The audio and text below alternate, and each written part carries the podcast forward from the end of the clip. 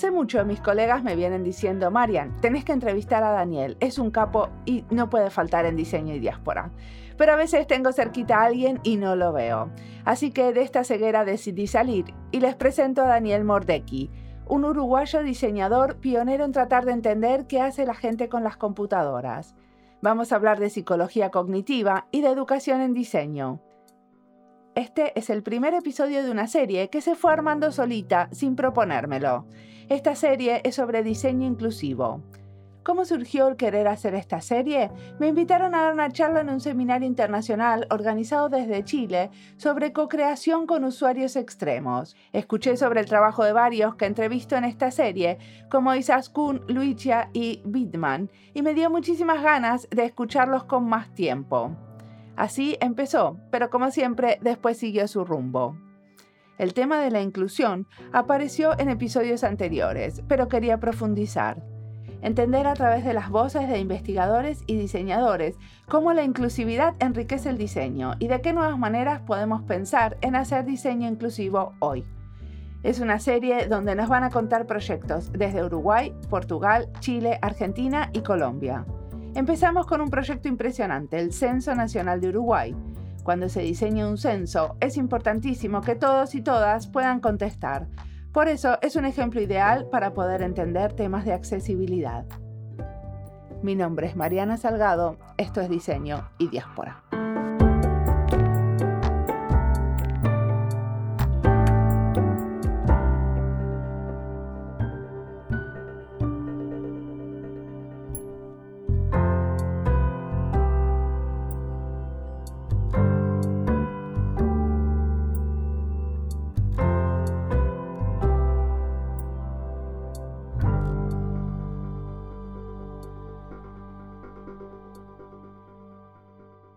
Mi nombre es Daniel Mordecki, tengo 56 años, vivo en Montevideo. Bueno, como tengo 56 años, ya hice muchas cosas en mi vida, es este, una diferencia con los jóvenes que tienen como poquitos años. Yo empecé a trabajar como programador, yo estudié ingeniería, pero no me recibí. Tengo corazón nerd, siempre programé, sigo programando cosas. Y, por ejemplo, ahora se me ocurrió hacer un juego de de pronósticos de Fórmula 1, abierto, gratuito, y entonces en los fines de semana programo y, y, hago cosas, este, me, consigo problemas, pero ya hace muchos años, este, más de 15, que, que, me pasé al lado oscuro de la fuerza, al mundo del diseño. ¿no? Eso empezó dándome cuenta de que, de que digamos, los usuarios no conseguían usar lo que, usar, eh, lo que yo hacía pero además no lo usaban como yo lo pensaba, o sea, yo concebía determinadas cosas cuando programaba y después miraba a la gente usándolo y eh, resolvía los problemas a los empujones. Y, este, y bueno, a través de un amigo descubrí que había gente que, que se dedicaba a eso, ¿no? Y, me interesó mucho. Me acercaron, el primer libro que conocí fue Designing Web Usability de Nielsen. Y, este, y y, y, al final decidí trabajar en esto, armé una empresa, primero era unipersonal y, y trabajaba solo yo, con el tiempo se sumó alguien más, siempre fue una empresa chiquita que se dedica a usabilidad, experiencia de usuario. Pero ahora son como 15, 20 personas, ¿no?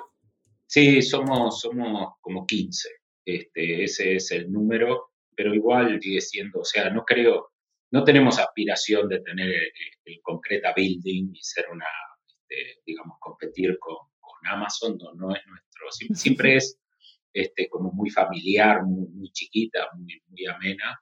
Y, en esta historia estoy hace 17 años. Este, concreta tiene 17 años y por ahí viene. Y bueno, en eso... ¿Y tienen, eh, ¿tienen clientes que son eh, del Estado, del tercer sector? ¿Qué tipo de clientes? Bueno, nosotros trabajamos, digamos, nuestro principales clientes en Uruguay están en el Estado, trabajamos con el Estado hace muchísimos años y después tenemos como una rama con, la que trabajamos en, proyectos financiados por el BID o por el Banco Mundial eh, en terceros países. Hemos trabajado en Perú, en Dominicana, hemos hecho algo en Panamá. Tampoco es una cosa muy grande, es, es, más nueva, pero eso es el, el, corazón. Y después trabajamos con, sí con algunos clientes privados. Lo que pasa es que en Uruguay, eh, no sé, por lo menos esta es mi experiencia, el, contratar una empresa de diseño, de experiencia de usuario para que sea profesional requiere un tamaño de organización y un nivel de madurez muy grande. Y, en Uruguay no hay una cantidad de empresas de ese tamaño, que tengan el tamaño y el nivel de madurez. ¿Pero por qué requiere eso? ¿Por el precio? No, porque el, tamaño, yo cuento mi experiencia, ¿no? El tamaño porque eh, en general las empresas que, son más pequeñas compran un paquete en el que les hacen todo.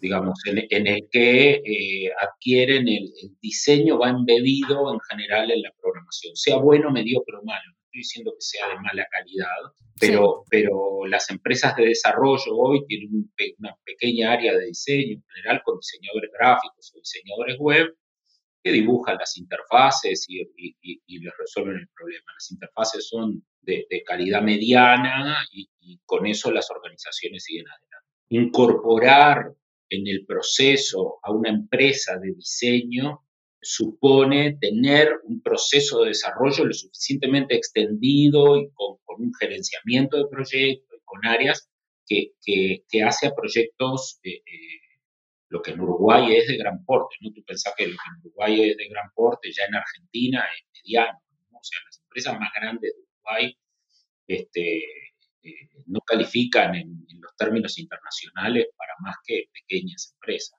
Este, entonces, eh, eh, por ahí va, por lo menos en, mi experiencia, el problema. No, es un problema de precios, sino de, organización. Sí. Perfecto. Y mm, eh, me contás, eh, em, a mí me interesan especialmente los proyectos que están haciendo para el sector público y entiendo que estuvieron trabajando en el, en el censo que va a venir el año que viene. Sí, es, es eh, está muy bueno, muy bueno. Argentina está haciendo el censo 2022 digamos, en Uruguay el, organismo que hace el censo es el Instituto Nacional de Estadística, están conectados con, el censo 2022 en Argentina, han viajado, ahora viajan de vuelta, están mirando con, mucha atención, porque el, tema es que ahora en todos los países eh, eh, se está haciendo una versión de censo web, de autocensos. Las familias, ¿no? Porque el censo cuenta las personas a, través de los hogares, o sea, cuenta los hogares y las personas adentro de los hogares. Los censos siempre son de población y hogares. Y, y, digamos, ahora los hogares se van a poder censar a sí mismos a través de un formulario en Internet. Este, entonces esto tiene varios problemas, hay uno bien difícil de resolver, que es identificar, o sea, unir este formulario en la web con este hogar de una forma fehaciente y fidedigna, este, a nivel de, capilaridad. Y después el segundo problema que plantea, que es el que estuvimos trabajando nosotros, es el de hacer un formulario web con 100% eh, eh, de, cobertura, o sea, un formulario web accesible hasta los niveles eh, más exigentes, con niveles de comprensión, no sé, el, máximo posible o el máximo que uno pueda concebir. Entonces, sí. En, general, siempre que tú trabajas en un proyecto, las organizaciones quieren lo último, ser lo más moderno. Y este es un proyecto que te exige ser de piedra, ¿no? O sea, ir para atrás y decir, bueno, ¿qué pasa si no tiene esto? ¿Y qué pasa si no tiene lo otro? ¿Qué pasa si no tiene lo otro? Y, eso es un desafío mayor, ¿no? Inclusive, tener tiempo de trabajar en profundidad en comprensión de, los textos es una cosa muy rara, por lo menos para nosotros. En general los textos se escriben y en los test con usuarios eh, eh, y, en, el trabajo de campo que se hace no se le presta demasiada atención a los textos. Nosotros, eh, el censo tiene, no sé, está variando porque se están haciendo ajustes, pero tiene el entorno de, 90 preguntas. No es que todas las preguntas se le preguntan a todos porque hay bifurcaciones, ¿no? Por ejemplo, hay una parte de maternidad que solo a las mujeres que tuvieron hijos, que hay, hay una cantidad de, de cosas, pero en total hay 90 preguntas y nosotros hicimos el ejercicio de partimos en grupos y todo, de sentar personas y preguntarle las preguntas una por una, qué lee, que las lean en voz alta, qué entienden, qué palabras les resultan difíciles, qué formas, las reformulamos y las volvimos a probar. O sea, el censo es eh, para mí un trabajo alucinante. La gente del INE es súper profesional, tienen muchísima experiencia. Yo conozco el Estado palma de mi mano, siempre en bromo con ellos de que voy a escribir. Eh, eh, acá se usaba cuando yo iba a la escuela un libro de, Juan Ramón Jiménez que se llama Platero y yo. Sí, yo lo leí. Entonces este es súper conocido en mi, generación. Y, yo les digo, yo voy a escribir un libro que se llama El Estado y yo. Este, porque, claro, a, través de los años conoces, el equipo del censo eh, es súper profesional, tienen un nivel de, dedicación y de compromiso altísimo, eso te genera un espacio, digamos, que está buenísimo para trabajar.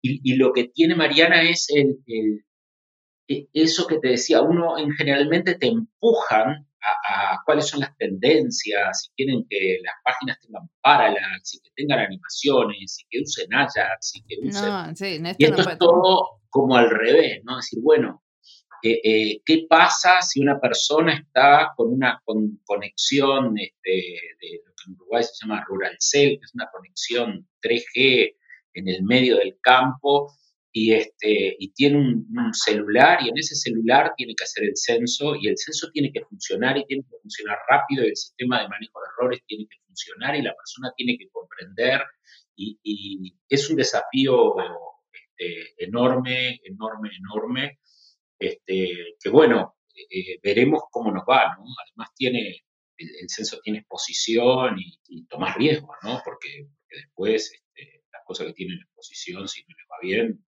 la, prensa, las redes las castigan más. sí, sí, sí, sí, es como, bueno, en general las cosas para el Estado, si tenés la suerte de que nadie te mencionó en el diario, quiere decir que no hiciste las cosas muy mal. Sí, nosotros pegamos eh, eh, nuestro, nuestro toda, toda organización tiene su, momento épico y, nuestro momento épico fue eh, en Uruguay hace unos 10 años una reforma tributaria muy grande, se instauró el impuesto a las IRPF, impuesto a la retribución de las personas físicas, la R, a las rentas. Y por primera vez, no todo, porque si tú tenés un solo trabajo lo liquida tu empresa, pero hay una cantidad de personas, ponele que 500.000 personas tienen que hacer una declaración jurada, que es una cosa nueva. Y bueno, y la, DGI durante mucho tiempo intentó formas y, nosotros decíamos, no, nosotros queremos hacer esto, queremos hacer esto. Y al final nos dejaron, nos dejaron y ese fue un éxito. Y ahí salimos, eh, tú decías que no hablen mal, ahí salimos en la prensa, en los informativos, con prensa positiva no nosotros, nadie nos nombra, no, no, la, DGI, ¿no? Totalmente. Este, como, como, pero además está perfecto, ¿no? Este, está perfecto. Eh, yo cuando entra alguien a la empresa, le digo, a ti te queda claro que lo que tú haces acá este, no lo vas a firmar, ¿no? O sea, nadie va a saber. Eh, eh, como dice la, la canción, este, hasta que el pueblo las canten, las coplas, coplas no son, y cuando las canta el pueblo ya nadie sabe lo este, y, nosotros vivimos así, no somos nosotros los que salimos, pero lo que nosotros hicimos, eh, eh, digamos, nuestro cliente, que era la DGI, eh, salió en los informativos con prensa positiva, la gente de DGI nos llamó, estábamos como felices, o sea, también en el Estado a veces este, puedes conseguir, y también te ligas tus palos y Decime una cosa, volvamos a lo del censo, porque yo hace un tiempo había em, entrevistado a una diseñadora que trabajó para el censo en Bogotá y hablaba que una de las cosas difíciles era justamente cómo hacer un censo donde las personas con discapacidad visual pudieran también contestarlo, ¿no? O sea, que también pudieran tener acceso a las preguntas. Eh, ¿Cómo hicieron o cómo están pensando ese tipo de eh, desafíos? Bueno, ahí, lo que pasa es que ahí el, tema accesibilidad es un tema muy, muy discutido, pero nosotros lo que, lo que definimos o, la estrategia es ceñirse lo más eh, riguroso, de, la forma más rigurosa a los estándares uruguayos, que son los de la W3C. En Uruguay la accesibilidad es ley de hace dos años y el estándar lo regula la Agencia de Gobierno Electrónico y el estándar es el de la W3C en el entendido de que las personas con discapacidad, no solo los no videntes, sino cualquier persona con discapacidad, tiene su forma de utilizar Internet, o sea, tiene sus mecanismos y sus habilidades y capacidades para reemplazar o para corregir o para potenciar, digamos, su, parte hábil eh, y, suplantar con eso, eh, digamos, su baja visión o sus problemas de motricidad o lo que fuera. Y en el entendido de que si tiene herramientas, si utiliza herramientas asistivas, puede ser un lector de pantalla, pero muchas veces son eh, dispositivos de puntero especiales o, pantallas especiales o algún otro tipo de cosas, lo que hacen los estándares es garantizar de que esas herramientas van a funcionar lo mejor posible, o sea, van a funcionar como es esperado. Entonces, eh, cuando yo te decía de, de, de, alguna manera hacer las herramientas de piedra, no de la edad de piedra, sino sólida, o sea, hacer herramientas que en donde el HTML es inmaculado, eso no se ve, o sea, las personas no lo ven, el HTML es inmaculado, el CSS es inmaculado, se usa el mínimo imprescindible de JavaScript, las cosas descargan rapidísimo, todo funciona como es esperado. Y en ese contexto en general las personas con discapacidad, ya sea discapacidad permanente o discapacidad temporal, eh, eh, son los escenarios donde, eh, digamos, les va mejor, donde, donde todo funciona como es esperado. Y pero ustedes este, estuvieron como testeando con, usando las herramientas asistidas también. Sí, sí, claro. Sí, sí, sí, sí, sí.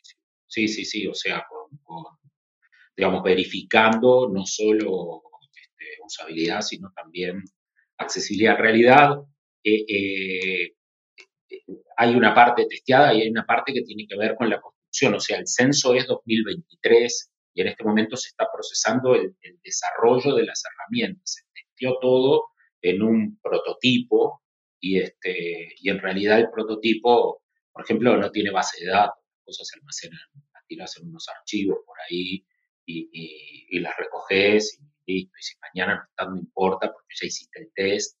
Entonces, ahora que vas a las herramientas de verdad, este, también viene una fase fuerte de, testeo de accesibilidad, ¿sí?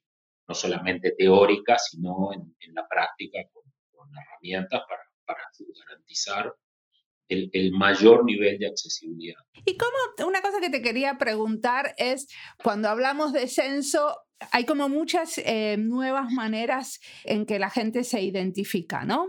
¿Cómo tuvieron en cuenta el género en todo este proceso? O sea, ¿va cambiando el censo en ese sentido? ¿Cómo se tuvo en cuenta todas estas nuevas identidades y maneras de vivir en comunidad diferente? Te, te voy a contar dos cosas, pero lo primero es nosotros trabajamos en el diseño de la experiencia de usuario del censo, no en el contenido del censo. El contenido es responsabilidad del INE, eh, eh, pero hay, hay un área de preguntas y, básicamente le preguntan de manual, ¿no? ¿Cómo se identifican?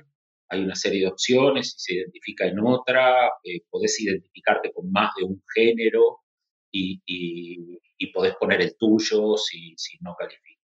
Pero, pero mucho más interesante, me parece, porque esto es, eh, eh, digamos, después que tú tenés gente, yo te dije que son muy, pero muy profesionales y muy preocupados. Cuando tú tenés gente profesional y preocupada, se informa, habla con las condiciones de género, con, ¿no? el Estado tiene, este, y, entonces se hacen las cosas eh, bien porque hay buena voluntad.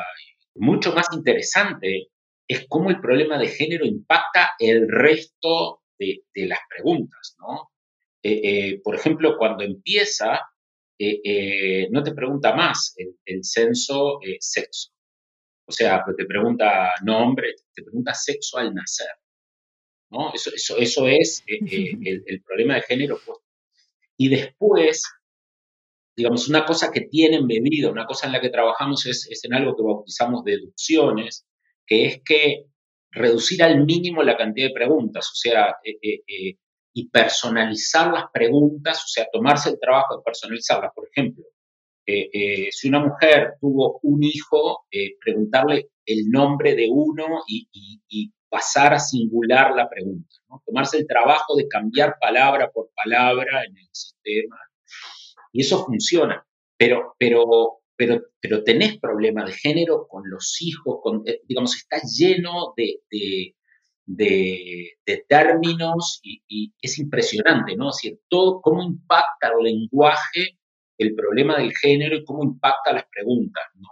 Y, bueno, y si usas eh, eh, también en, un ejercicio de, tolerancia, tampoco el lenguaje inclusivo es la solución, o sea, el, lenguaje inclusivo no es de no estoy diciendo si está bien o está mal, ¿no? O sea, tú lo que querés en el censo es tener la mayor cobertura con la menor cantidad de problemas y por lo tanto eh, eh, tenés que tener un lenguaje eh, como químicamente puro que no irrite a nadie y, entonces este, es súper interesante, ¿no? Súper interesante este, cuando le preguntás si estuvo casado o casada y con quién, y, escribir es todo un arte, es un problema mucho, a nosotros nos resultó como mucho más desafiante que la redacción de las preguntas de género que, ya son de manual, o sea, ya... ya pero ¿cómo le preguntás sobre las cosas? Porque por lo menos que yo sepa, en Argentina uno puede estar casado solamente con una persona, pero sin embargo hay muchas otras eh, conglomeraciones familiares. Bueno, lo que pasa que, que ahí hay qué, le interesa o, qué es el interés estadístico. O sea, el censo no es,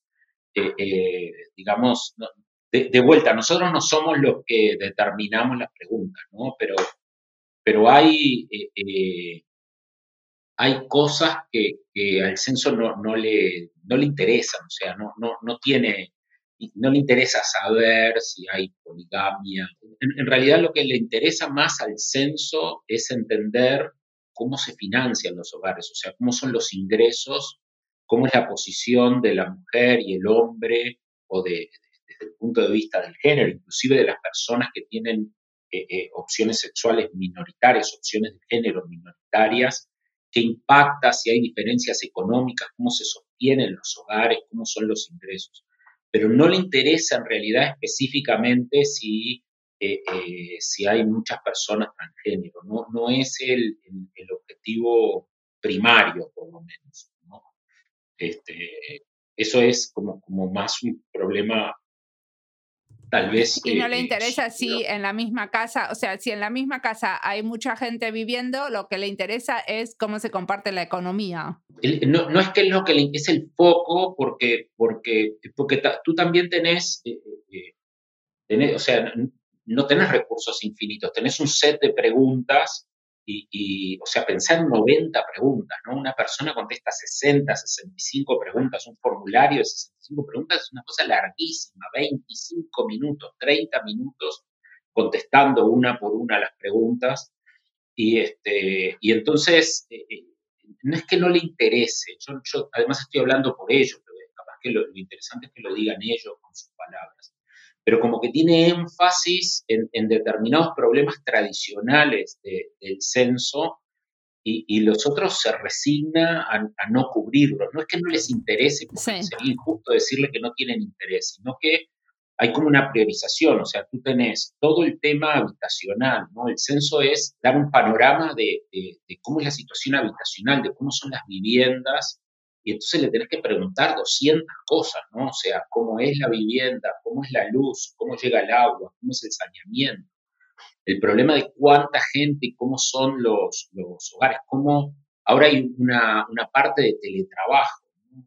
este, si trabajan, cómo son las habitaciones, cuántos usan para dormir, para... Decime una cosa, ¿hay algo que, que cuando ustedes estuvieron haciendo la experiencia de usuario tuvieron que cambiar del contenido?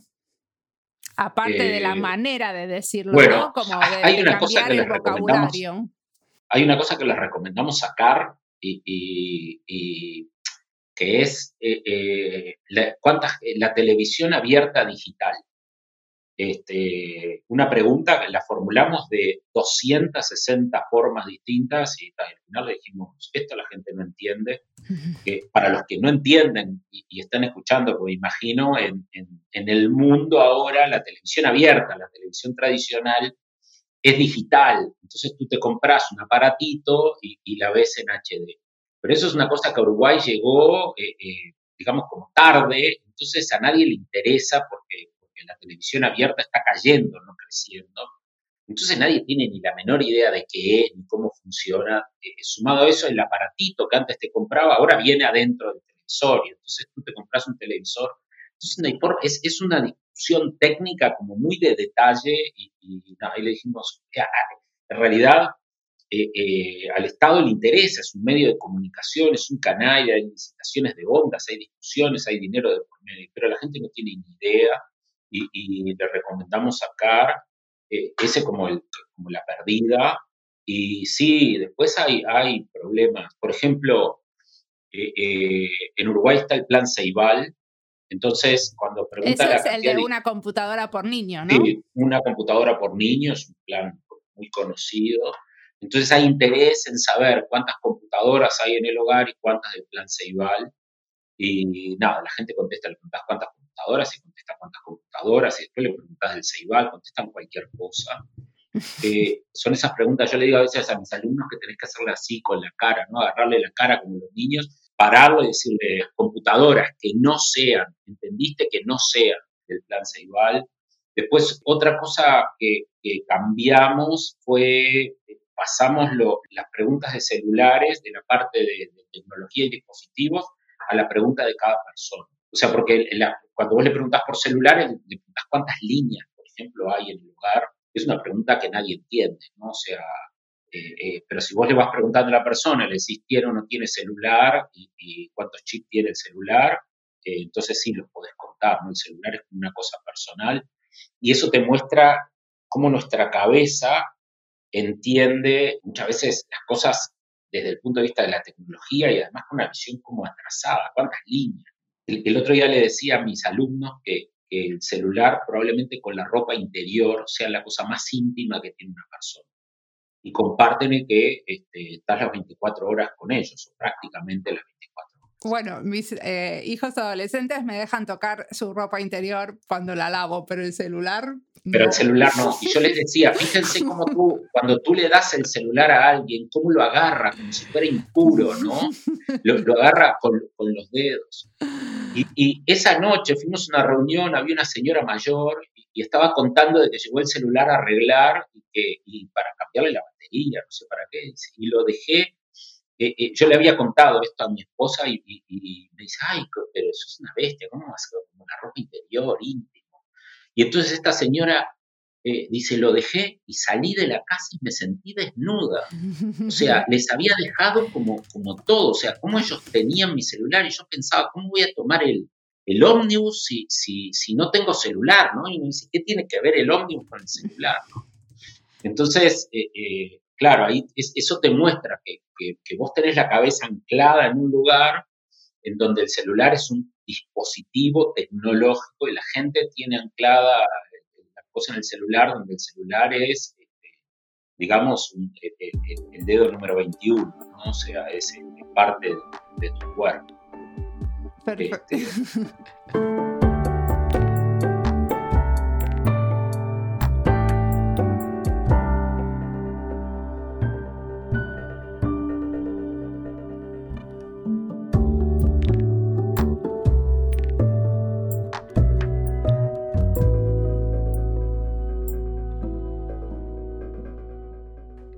entrevista es parte de las listas Diseño Inclusivo, Educación en Diseño, Uruguay y Diseño, Diseño y Gobierno, Diseño UX.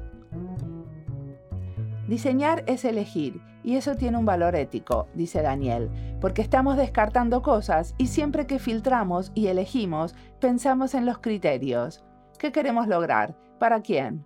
¿Esto va a hacer más felices a las personas que lo usen? ¿O es solo una manera de lograr que compren algo que no necesitan?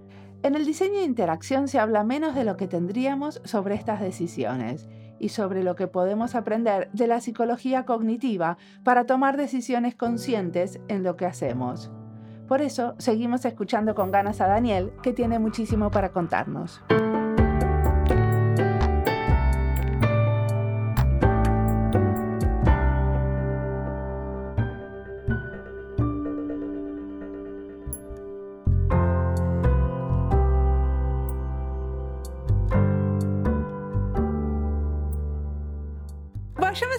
Las clases. Hace 25 años das clases de diseño, sí, ¿cierto? infinito. Infinito, sí. ¿En dónde das clases? En varios lugares. Sí, doy clases en, eh, digamos, mi lugar eh, eh, histórico es Universidad ORT, donde hace 25 años que doy clases. Empecé dando clases, yo entré al mundo de Internet,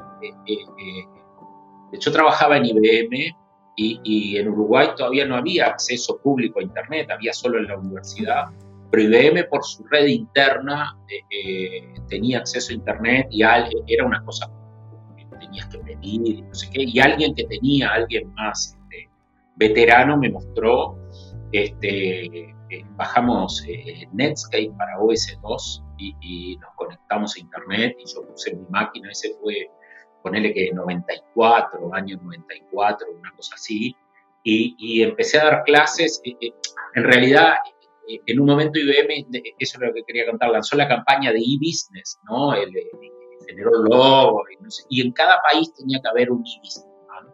Y me ofrecieron a mí ser el e-businessman y eso me vinculó fuertemente a Internet. Nadie sabía qué era e-business. Este, había que hablar de eso, pero bueno, sé que, pescaron que yo hablaba hasta por los codos y este, seria y con eso y con eso andaba y, y, ahí empecé a dar clases de, digamos, los primeros cursos de, de, negocios en Internet, vinculado a Internet no tanto de diseño. Ok. Y, y, hoy en día que das clases de qué?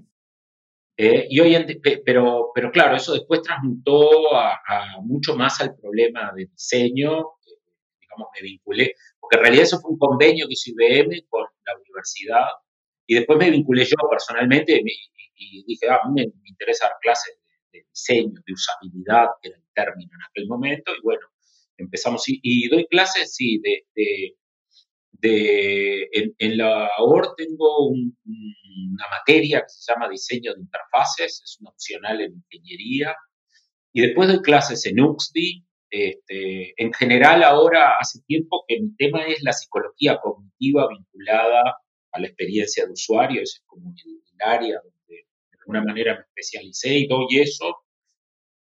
Eh, ¿Y qué sería la, ¿Me lo? ¿Qué sería la psicología conductiva eh, Cognitiva. Cognitiva.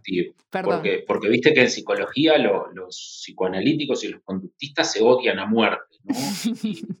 y, y, no, se, no se hablan, se consideran unos a otros recíprocamente seres inferiores. Sí, sí. Y, y, este, yo no quiero bajo ningún concepto participar. es que de alguna manera cuando vos entras en, el mundo del diseño, sobre todo en el mundo de la usabilidad y sobre todo si lo haces por la puerta del trabajo de Jacob Nielsen, lo que obtenés es muy bueno, pero cuando, cuando empezás a rascar eh, eh, no terminan de ser recetas. Recetas. Eh, eh, eh, es un 48% peor hacer esto, es un 62% mejor hacer lo otro, es un 95% mejor hacer los formularios en una columna. La pregunta es por qué los formularios son mejores en una columna. Y, en realidad la respuesta a eso viene por el hecho de que, de que la interacción es un diálogo entre un humano y, digamos, y, la interfaz de la computadora, digamos, una cantidad de medios mecánicos y electrónicos que emiten estímulos que nosotros los seres humanos somos capaces de percibir y que reciben estímulos como apretar teclas, tocar pantallas y hacer clic en, otros botones eh, que la computadora es capaz de recibir.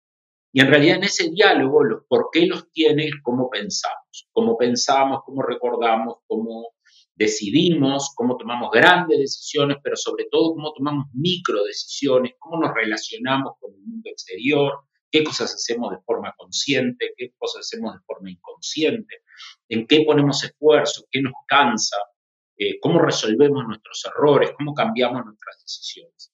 Ese es el mundo, el dominio de estudio de la psicología cognitiva.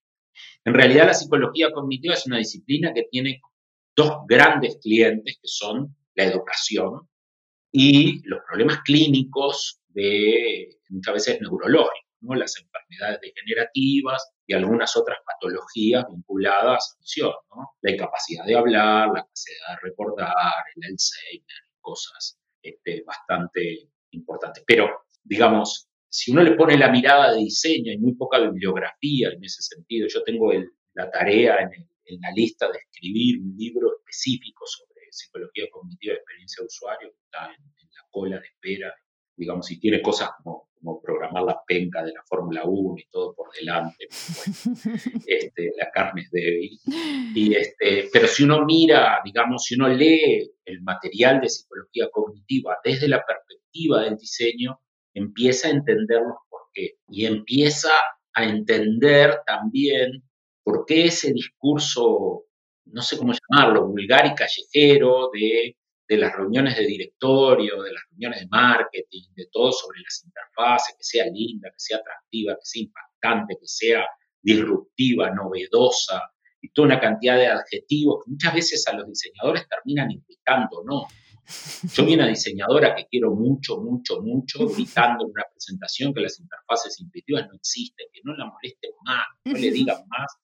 y, y bueno, sí, las interfaces intuitivas existen. El problema es que en esas reuniones no entienden qué es la intuición, ni cómo funciona, ni cómo impacta en la interacción.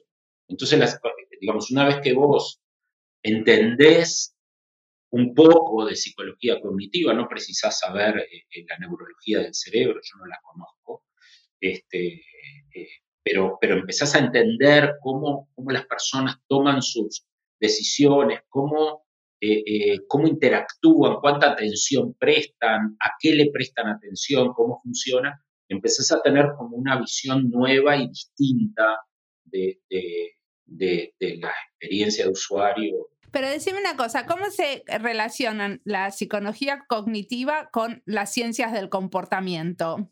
Porque por lo menos acá... ¿Qué son las ciencias del comportamiento? ¿O a qué le llaman? Porque capaz que es lo mismo. Ah, ok. eh, las ciencias de comportamiento se estudian cómo la gente se comporta, eh, pero no sé, acá hay como unos estudios de ciencias de comportamiento, es como un área universitaria. A, mí me, a mí me da la impresión de, que las ciencias del comportamiento deben de tener un componente bastante más social que, eh, eh, o sea, si vos vas del comportamiento hacia la neurología, me da la impresión de que estás en el espacio de la psicología. Y si tú vas del comportamiento del, comportamiento del individuo hacia lo social, estás eh, del lado de las ciencias del comportamiento. Es una, impresión que yo tengo, o sea, porque la, psicología cognitiva está muy pegada a la neurología. Tú no te olvides de que uno de los clientes principales es el problema de las patologías.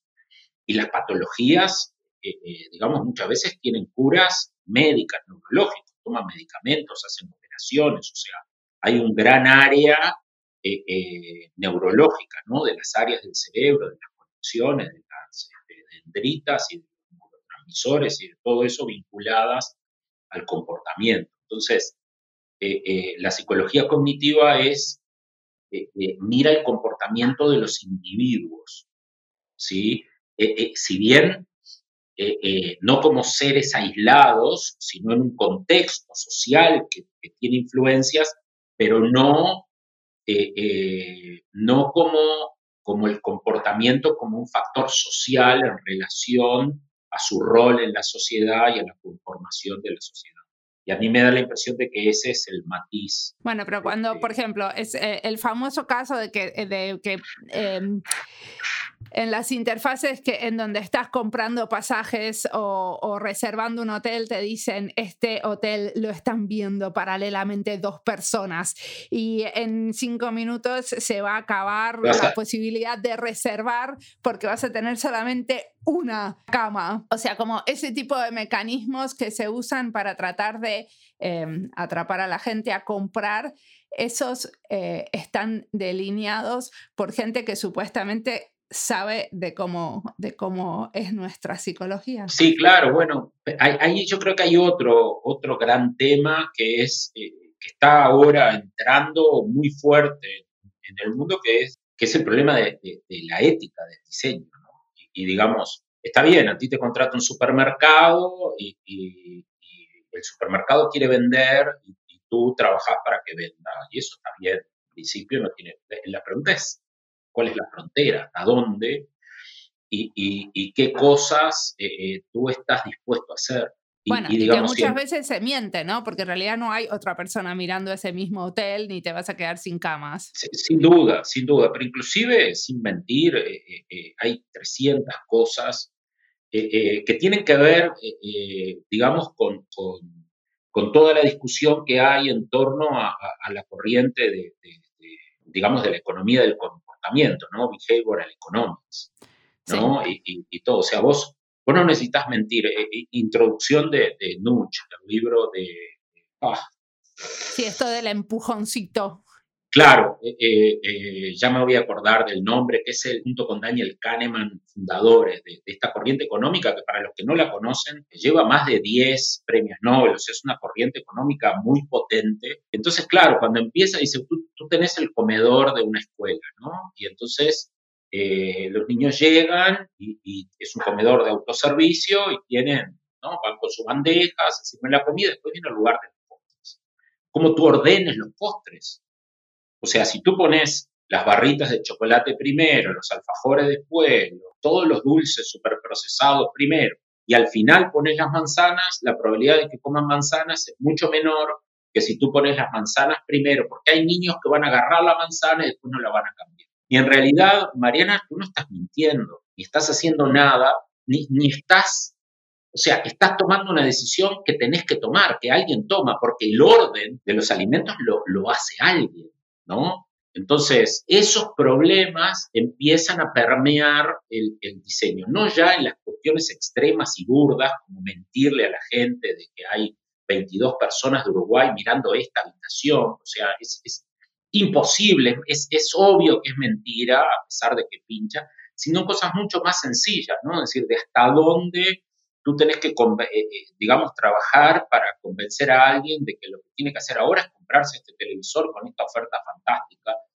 que en realidad la oferta es una muy buena oferta y el televisor es muy bueno, tú no le estás mintiendo, el problema es que, no necesariamente está bueno que en este momento esa persona se compre ese televisor. O mire más televisión.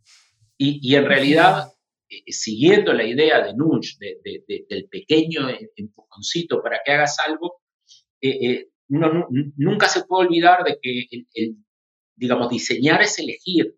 Y vos siempre elegís una línea en detrimento de otras. Y eso tiene un valor ético, que a veces es despreciable y, y en general es loable, pero uno parte con la idea de decir, bueno, si es más fácil de usar es mejor. No, porque cuando tú haces esta línea más fácil de usar, haces esta otra más difícil o descartás alguna otra.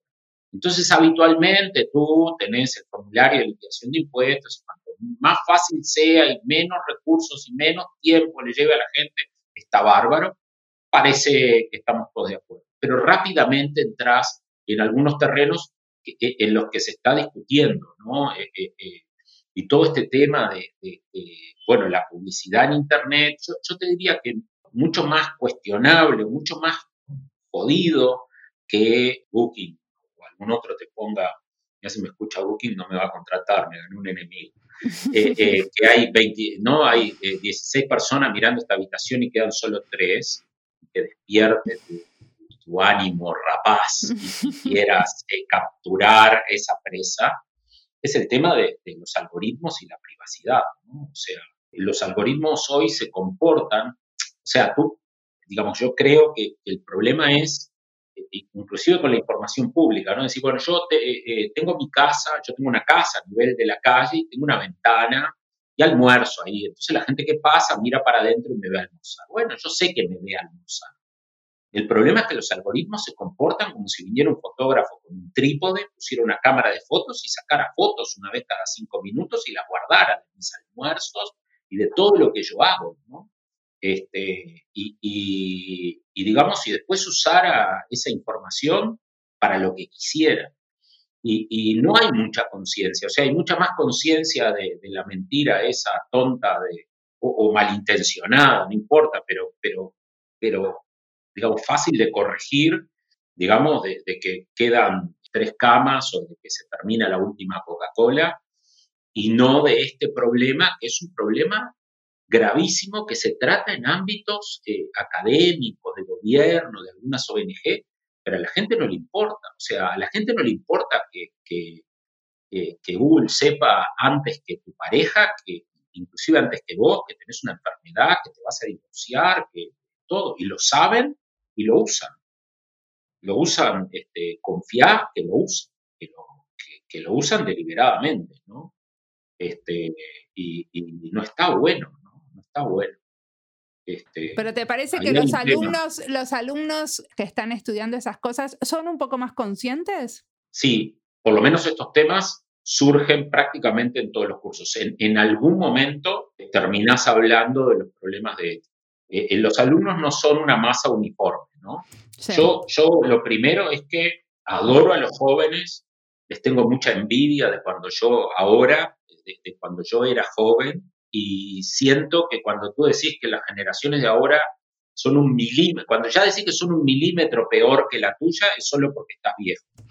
¿no? Cuando vos pensás, uh, en mis tiempos, eso no quita de, que haya problemas nuevos o, variaciones, pero cuando vos entrás en el modo de, este, no, cuando nosotros estudiábamos éramos más serios, no éramos más serios, mejores, ni nada. Pero no son uniformes, no, es, eh, eso no quiere decir que todos estén preocupados ni que, ni que haya una preocupación uniforme. Además, tú pensás que después en la sociedad hay todo un, un crisol de, ¿no? un arco iris de opiniones y que esas opiniones fueron jóvenes y que cuando eran jóvenes tenían opiniones similares, aunque fueran distintas, ¿no? Salvador Allende dijo que si cuando tenés 17 años no sos revolucionario no vale la pena que vivas. Yo creo que hay un poco de eso, pero también después hay gente que tiene opiniones que, que las traía.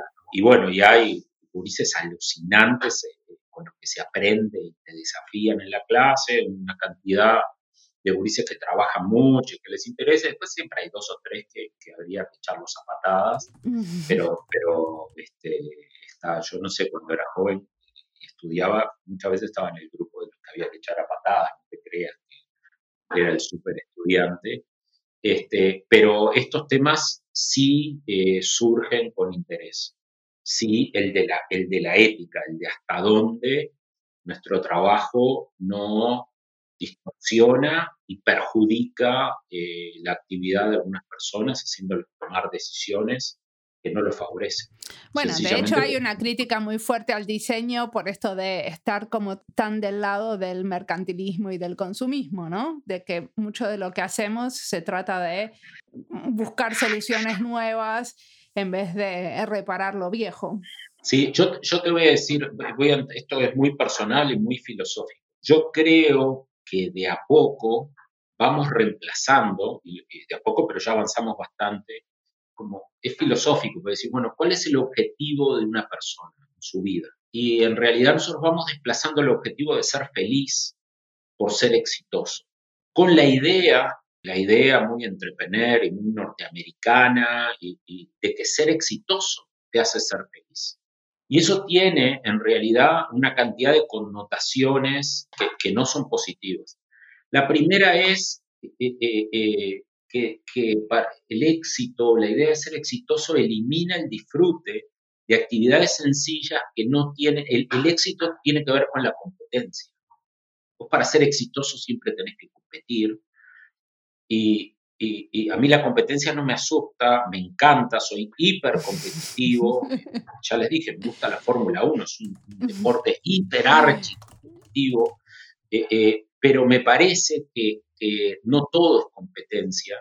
Y, el objetivo, o sea, y, cuando vos cambiás el éxito eh, por la felicidad, eliminás la satisfacción de las tareas sencillas no competitivas hacer crochet, mirar el fuego, cortar la leña, plantar rosas, este, cultivar el jardín, escribir poesía para que nadie la lea.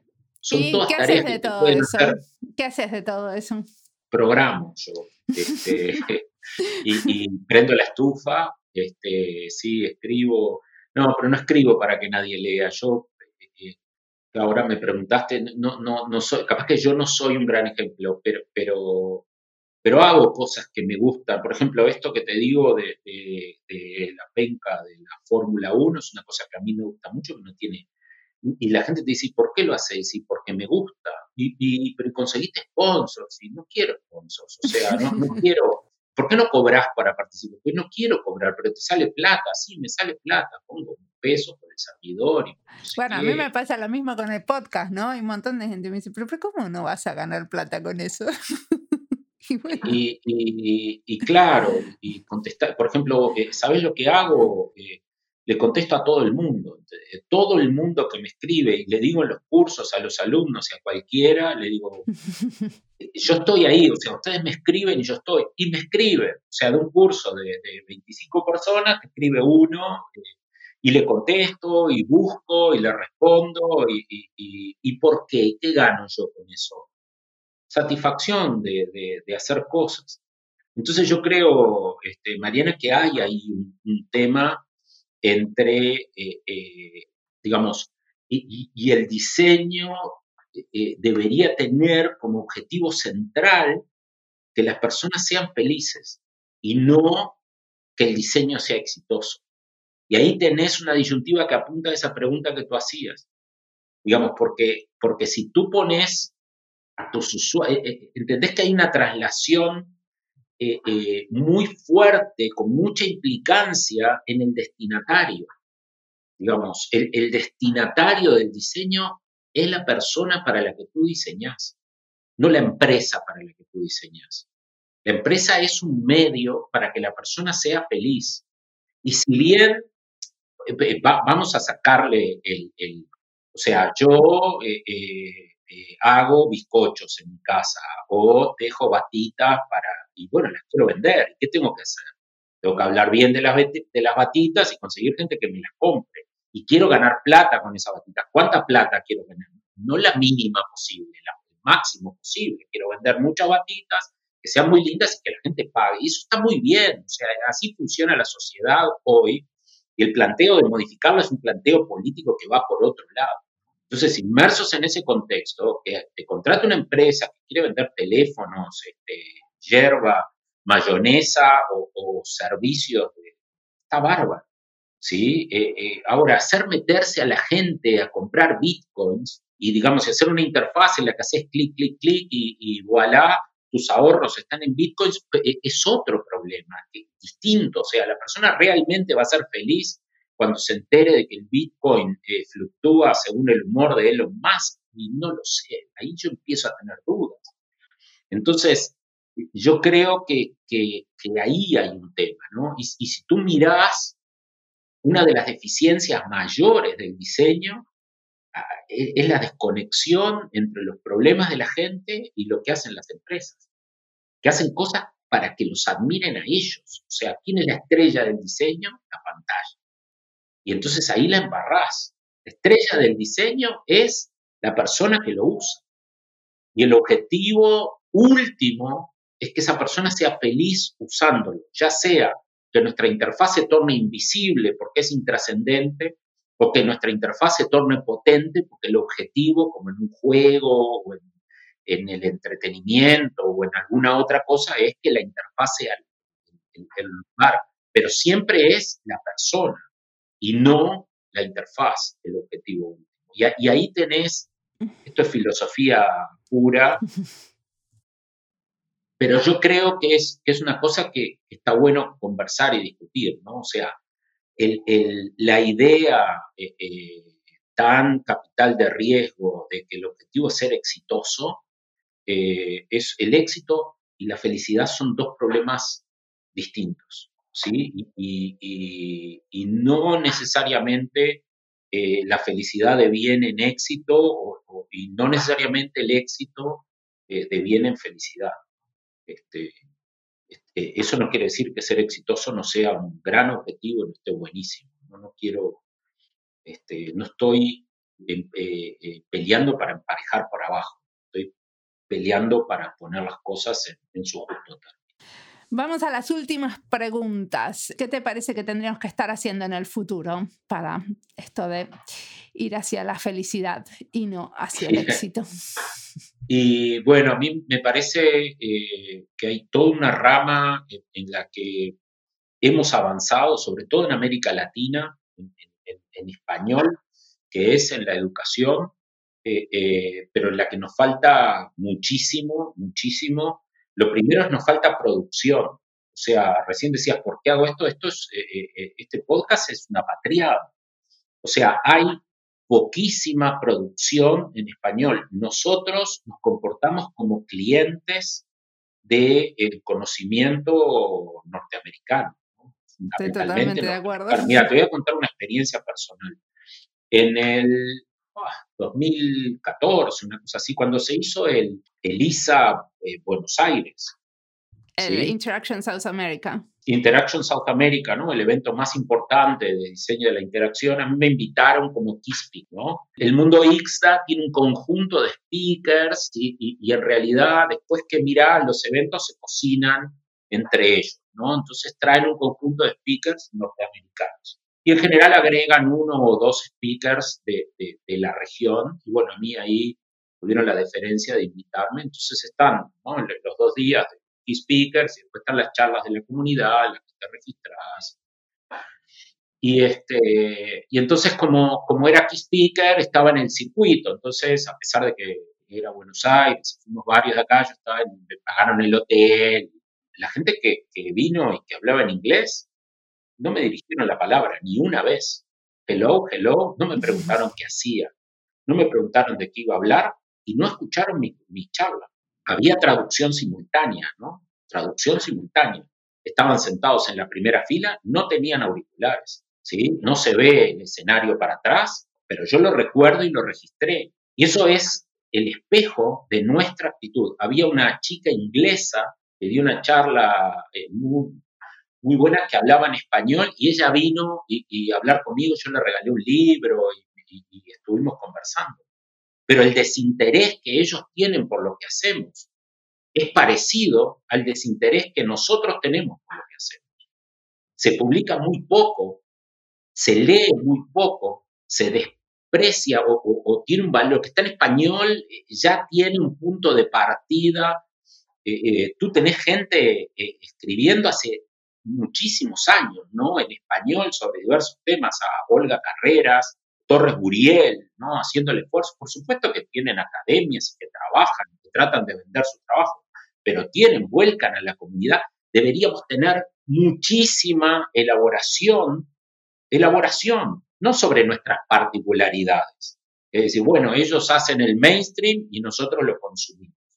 ¿sí? Eh, eh, eh, viene gente a presentar cosas. Yo vi una charla en, también en Elisa, en el que hicieron el año siguiente en Córdoba. Había una señora, habló una hora sobre lo importante que es dejar de hablar de, user experience y hablar de customer experience, y me pareció aborrecible, o sea, una pérdida de tiempo, una ignorante y nada, pero estaba ahí. Y, pero a veces pasa eso, que los oradores principales que vienen del extranjero no necesariamente están diciendo algo nuevo. Yo me acuerdo una de las, en esas conferencias también organizadas por ISA, que vino uno a, mostrarnos el caso ese del em, pianito hecho en la escalera, no sé si lo viste, que es algo que no sé, que la usé para, para hablar de diseño hace 15 años. Y dije, pero escúchame, ¿qué creen? Que nosotros, eh, y nosotros nosotras no estuvimos eh, en esta charla antes. Yo me levanté, me levanté y me fui de una charla donde un loco citó a Michael Jackson. y, yo cuando citó a Michael Jackson, un pedófilo, racista, repugnante, puede ser el músico que quiera, y me dice, no, pero yo escucho la música, bueno, eh, acepto, pero los que los cites, o sea, enseñanzas de vida, de un tipo que, digamos, un, un blanco, digamos, o un negro supremacista que quiere ser blanco a toda costa, pedófilo comprobado, una cosa, eh, eh, leer citas, y vos mirás y decís, este tipo, ¿por qué no lo echan? Bueno, como no lo echan, yo me levanté y me fui. Obviamente es una, este, una protesta menor, pero, pero eso te marca, eh, está buenísimo, yo no estoy hablando de pero vivimos eh, eh, la vieja y querida maldición de Malinche, ¿no? Eh, en, diseño, ¿no? ¿Qué es la maldición de Malinche? la maldición de Malinche, hay una canción de, Cabino Palomares, ¿no? Que, y en una parte dice, la maldición es que, que nos, siguen llegando rubios y les abrimos la puerta. Cuando llega un indio cansado, este, lo, lo, tratamos como extraño por su tierra, ¿no? Entonces, nosotros tenemos como una cosa, está bárbaro, yo no estoy contra en absoluto. Creo que la maldición de Malinche tiene como una cosa que debería ser al revés. A mí no, no, este, no me parece malo mirar al mundo y tratar de absorber todo, pero tenemos que crear mucho más. Tenemos que crear mucho más. Y la segunda cosa que me parece es que tenemos, eh, somos muy complacientes de nosotros mismos. O sea, somos muy inmaduros, tenemos una visión adolescente de que no nos valoran, ni de que no nos quieren, ni de que no sé qué. Y en realidad tenemos un problema y es que todavía no generamos suficiente valor para las organizaciones y por eso tenemos problemas para que financien nuestros departamentos, para que compren nuestros productos, para que todavía dibujamos mucha pantalla y hacemos poca interacción. Me parece que para que la disciplina crezca hacia el futuro, necesitamos entregar más valor a las organizaciones que nos contratan, ya sea que nos contratan personalmente como profesionales o nos contratan como empresas. Hacemos muy poca diferencia económica, organizacional, operativa entre incorporarnos y no incorporarnos. Eso no quiere decir que no generemos diferencia, pero en la ecuación de las organizaciones a largo plazo es un problema de costo-beneficio. Y, y, entonces las organizaciones terminan invirtiendo tiempo, esfuerzo y dinero en lo que les da resultados. Y si no invierten el suficiente en nosotros, tenemos que dejar de culparlos y decir que no nos valoran, que creen que los de marketing esto, que luego es una mierda, que el costo, todas esas discusiones que vivimos, las podemos seguir teniendo, pero después de tenerla tenemos que decir, ok, muchachos, eh, eh, ¿qué está de nuestro lado? Como hacer un poco más de autocrítica necesitamos. Diez veces mejores, sí, claro, ser diez veces mejores. Si nosotros somos diez veces mejores, eh, y bueno, ¿qué nos falta para ser diez veces mejores? No, pero no nos dejan hacer test con usuarios, hagámoslos igual. Este, hagamos esto, o sea, esto que hicimos es realmente tan bueno. Y tú mirás, Mariana, después de tantos años, y realmente no todos eh, los grupos de diseño se quejan y dicen que no le valoraron, es tan bueno como yo creo. Yo te diría que muchas veces hay cosas bastante mediocres. Entonces, si tú tenés esas dos cosas combinadas, que es la de capacitación y producción y, una academia potente y organizaciones enseñando. Nosotros en concreta, desde el día cero, eh, tenemos una rama de capacitación que no nos da un centésimo. Este, con la capacitación, por lo menos nosotros siempre terminamos perdiendo plata, pero no la dejamos, nunca, nunca, nunca, nunca, ni en la pandemia, y tenemos cursos y y, devolviendo, o sea, en esa idea de que te tenés que devolver a la comunidad y que te tenés que relacionar con la comunidad, ahí tenés una línea. Y la otra línea es que eh, hay que ser implacables con nosotros mismos, analizarnos y, ser, digamos, mejorar, mejorar en lo que hacemos, mucho más diseño de interacción, mucho menos dibujo de pantallas. Esto es como, como una línea de trabajo. Decime una cosa, ¿y qué, qué tendríamos que leer en, este, en estas cosas? ¿Qué nos recomendás leer, escuchar? ¿Qué es lo que te está inspirando en este momento? ¿Qué le recomendarías a la audiencia?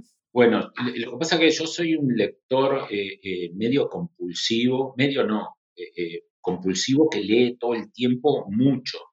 Sí, yo también, pero leo ficción.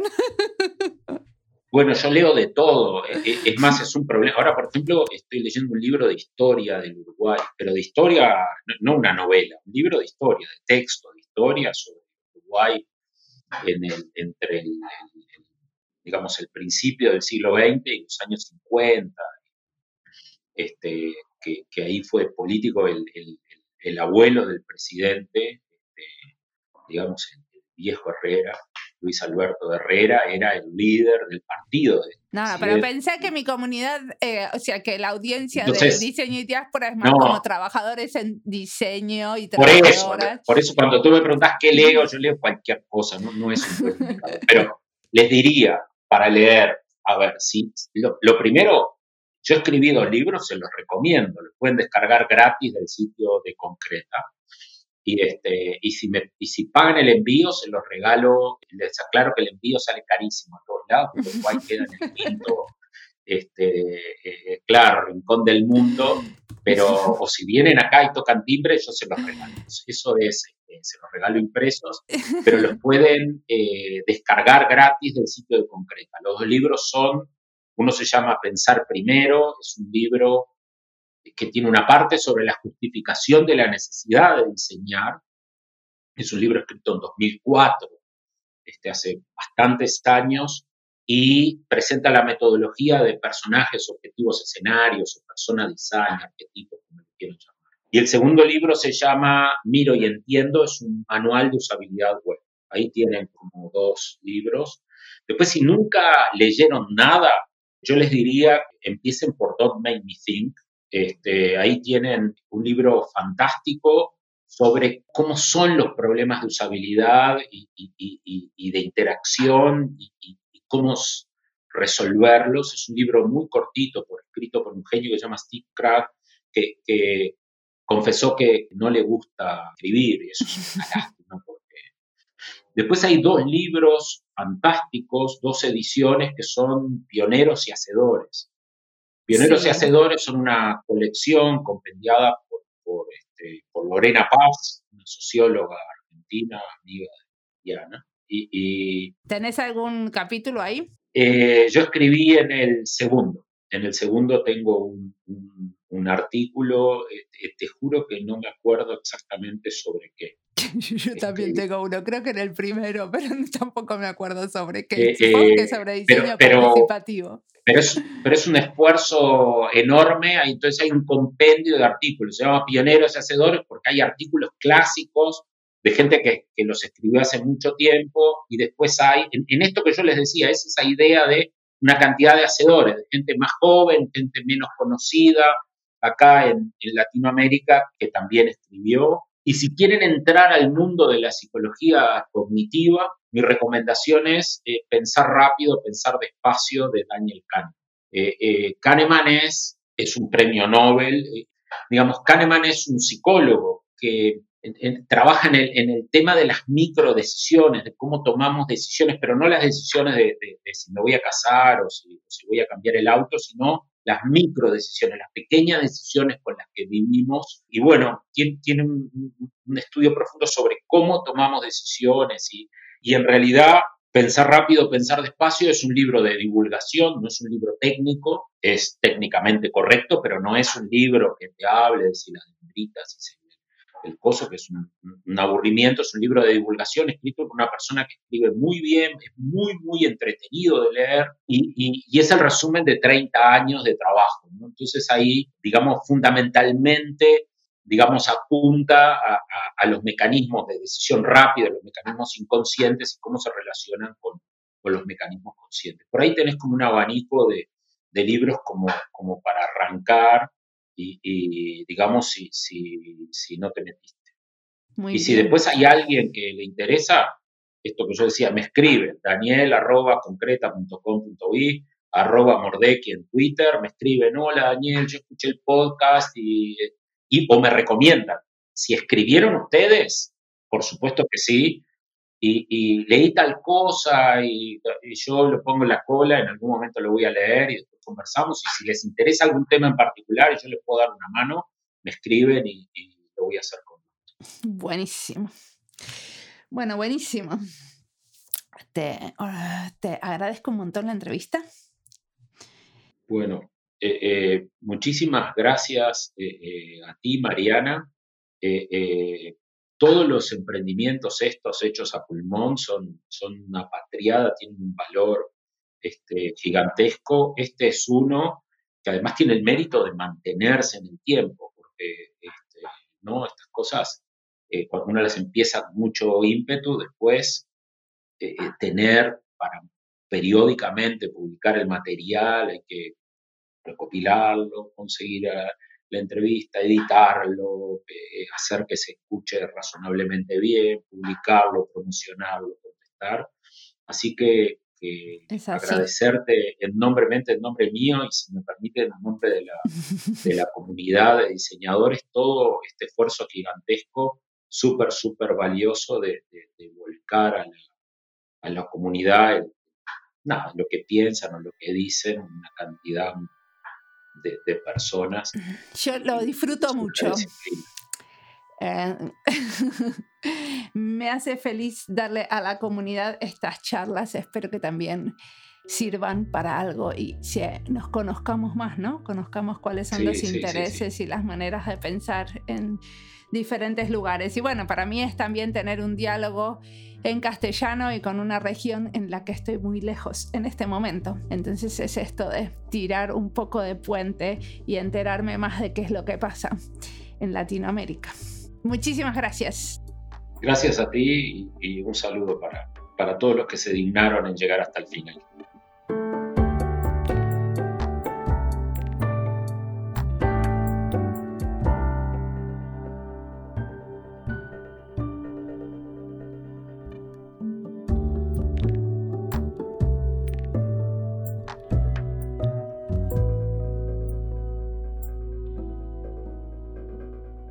Daniel nos dice que dibujamos muchas pantallas, pero tenemos poca interacción. Agregaría eso que también estamos mucho con las pantallas, incluso cuando no diseñamos o dibujamos, y tenemos poca interacción cara a cara. Eso me hizo acordar a un informe reciente de Luca Braghieri y su grupo de investigadores, donde dicen que las redes sociales podrían ser en parte responsables del reciente deterioro de la salud mental de los adultos jóvenes y aclaran que desde las plataformas de redes sociales, los reguladores y la investigación futura determinan si estos efectos pueden aliviarse y cómo. Es bien diferente decir que las redes sociales pueden ser dañinas y se hable de eso en artículos en el diario o que lo estudien los científicos especializados en el tema. Los resultados son impresionantes porque muchos jóvenes están sufriendo y los que tomamos decisiones de diseño con respecto al uso de las pantallas, muchos diseñadores en este grupo, no tenemos en cuenta que lo que habría que lograr es que las dejemos, salgamos a pasear y nos veamos más físicamente, de verdad. Ahora es verano en Finlandia, así que me voy a remar un rato con una amiga y salir de la pantalla, interactuar con el agua. Espero que ustedes estén paseando escuchando este podcast.